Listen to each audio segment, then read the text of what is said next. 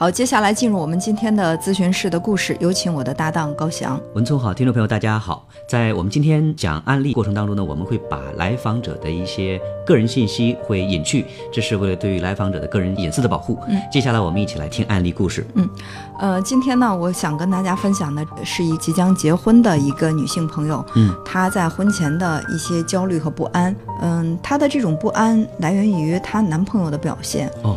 单纯的一个女孩，在感情上没有太多的经历，所以说对男朋友也非常的信任，两个人呢也就约定马上要结婚了。然后突然她在她男朋友的这个支付宝的支付记录上，就发现了一些秘密哦，就是发现她男朋友去到一些在她感觉应该是色情场所吧，有消费记录，有消费记录，就是他有支付记录，这就让她在心里面觉得特别的不舒服。嗯，但是接二连三的，他又发现了类似这样的记录，哦，然后实在是觉得无法忍耐，最后呢，他就跟这个男朋友说了，说了之后呢，男朋友倒也很坦诚，就说啊，我们这都是绿色的，嗯，没有什么色情服务，嗯，你想的多了。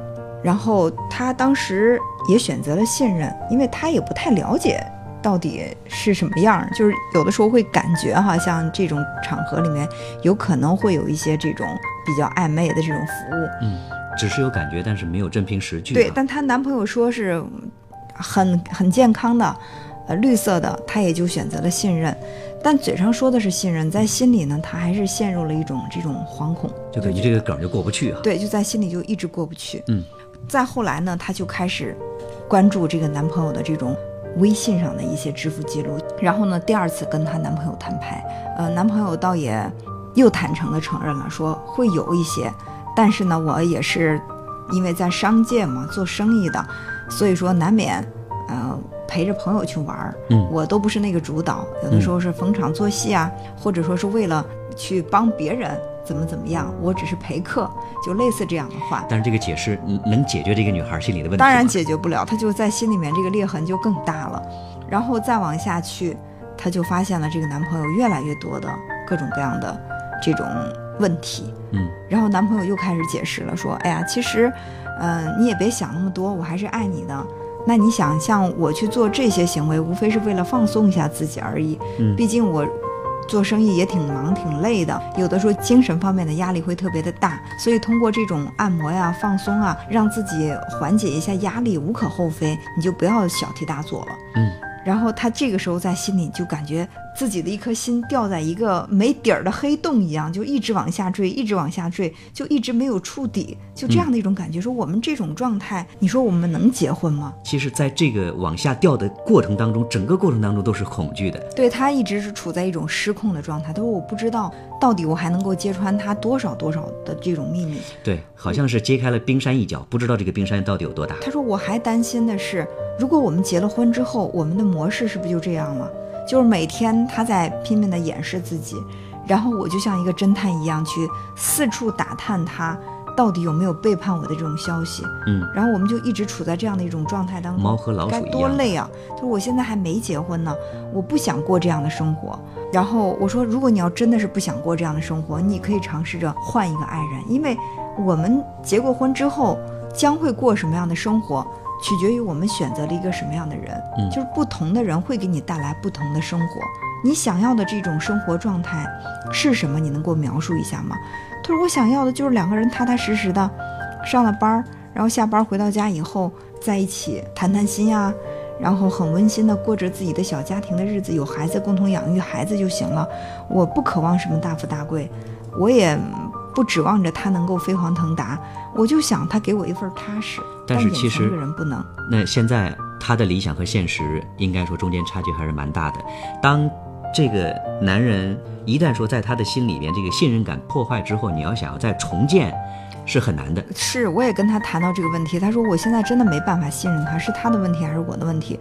自从我发现了这些事情，我们两个大吵了一架之后，确实在这两个多月的时间当中，我没有发现过他任何的背叛我啊，或者是有过这种行为的这种记录，但是没有发现，我在心里也也不安呀。我觉得不是说我没有发现就他没有做，而是因为他隐藏的太好了，所以我没有发现。那他就开始这样去解释问题。对，你看，在这个里边，能够深深的感受到这个女孩子她内心的这种不安，嗯，嗯这种不安全感，呃，没有办法。呃，暂时去弥补，或者说这个男人也许他需要用很长很长时间才能够去重建这个女孩心里边的这个信任。对，所以，呃，就像是一座大楼似的，你在平地上起一座楼可能没那么难，但是这座楼就像是信任一样坍塌了之后，你要想再在这块地上去建立一座大楼的话，你首先要做的就是把这些废墟全都清理掉。对，所以说当年你信任他，而他把这个信信任摧垮之后的那些呃留下来的这种这种废墟，你要一点点的给它清除，所以这是一个很漫长很漫长的过程。然后他说：“那你能告诉我，他可以清除吗？”我说这个问题其实是他没有标准答案的，嗯有的人可以，有的人不可以，而且还取决于他会不会在你努力的清除的过程当中，他不断的再做一些让你不信任的事情，然后这个废墟会越压越高，你清除不过来，这是一种情况。女孩子想向你求证，嗯，但其实你回答不了，对，或者说她男朋友她都回答不了。是，所以他就问我，他说：“那你能告诉我吗，老师？就是男女之间，如果说出现这样的问题，我该不该原谅他？或者你认为我们原谅对方的底线在哪儿？”我说没有标准答案，因为每个人可能对待感情的态度是不一样的，要求也是不一样的，所以说每个人他定的标准不同。我觉得没有该不该原谅，而是只有能不能原谅。如果你能原谅的话，他的尺度比这个再大，你在心里能接受，那就是原谅。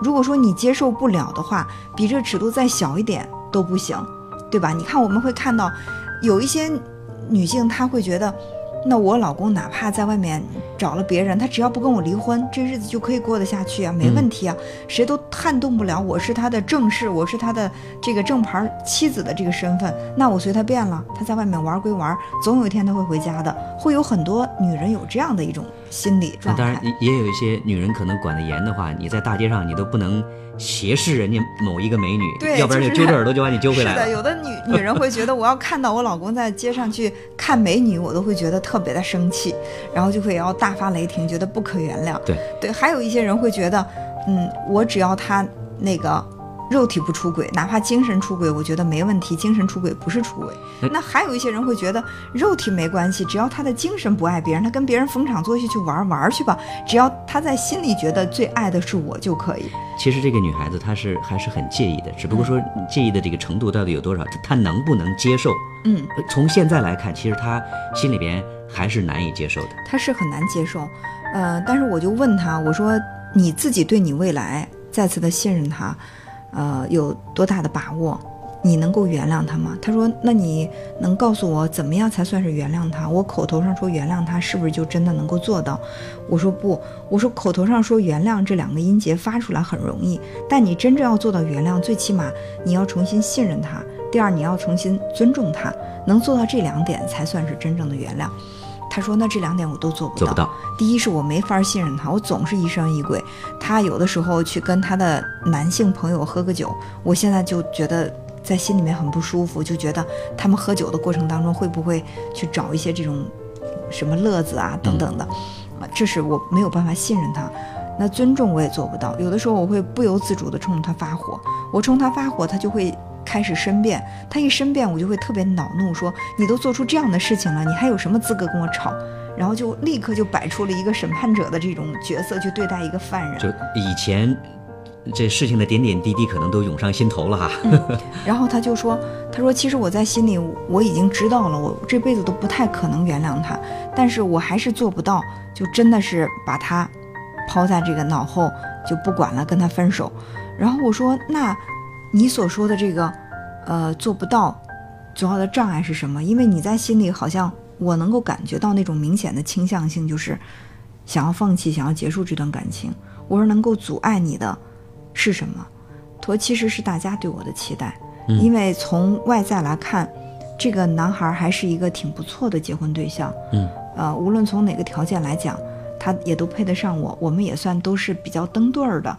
呃，然后我也曾经，嗯，跟我身边的一些朋友啊，呃，去聊到这个问题，我就问他们，我说，假如说你的男朋友有过这样的一些行为，比如说在什么洗脚啊、按摩呀、就类似这样的一些记录，有可能会存在着他去找小姐这样的行为，那么你们能原谅吗？他就一直嗯在问。他说有的人说不能原谅，有的人说能原谅，就让我更加的迷。但是你会发现，他听了外边一圈的答案，他自己反倒更没有答案了。我当时就问他，我说，嗯、那我想问一下，给你出这些主意，让你去接受这个男人的这些亲戚朋友，如果你们以后感情出了问题的话，他们有几个是可以帮助你来承担一丝一毫责任的？那谁会啊？他说没有一个能够承担。嗯我是我说，如果说他们没有一个人能够替你承担这个责任，你干嘛要去受他们的影响呢？你还是应该去尊重自己内心的这种想法。然后他说，他们都说可以尝试着原谅，包括说你再找一个也未必就不背叛你。你看，我们生活当中很多事儿啊，嗯，往往是别人的意见会占据我们的主导，对，别人的意见会代替我们的选择。但是这个时候，我们往往是忽略了我们自己的感受。你你心心里想什么？你心里的感觉是什么？你是不是心里很难过？你是不是心里很生气？其实我们自己的这种感觉是最为重要，也是最需要尊重的。其实这个女孩心里特别的清楚，她跟眼前的这个男朋友，就是能够再重新回到像当初那么信任的这种状态，基本上是不太可能了。呃，我也跟她讲了，我说，呃，有一些人呢，结了婚之后，他做的这个前提假设是我的爱人是好的，我的爱人是对我忠诚的，所以他会在生活当中不断的去搜集那些我的爱人好，我的爱人很忠诚这样的证据，去论证自己的结论是对的。嗯，但还有一种解读方式呢，就是有些人就是他从一开始呢就认为我是的爱人，我的爱人他就不老实，他就嗯肯定会背叛我，所以他就终其一生在寻找他背叛你的这种证据，可能找着找着真的就找到了。然后这个女孩说是，那么之前呢，我是前一种，我就一直觉得我应该非常相信他，我从来没有怀疑他什么，我珍惜他对我点滴的好。但是发生了这么多事情之后，我的这种思维模式变了，真的变成我就认定了他一定是会背叛我，或者再会有这种伤害我的行为，我在拼命的找证据。他最终他自己说的是：“我想这段感情我很难再持续下去了。唉，所以其实我们在生活当中，你能够选择去相信，呃，同时也意味着一种风险。当然，如果说我们真的愿意选择相信的话，其实我们还是能够有机会去创造一些奇迹。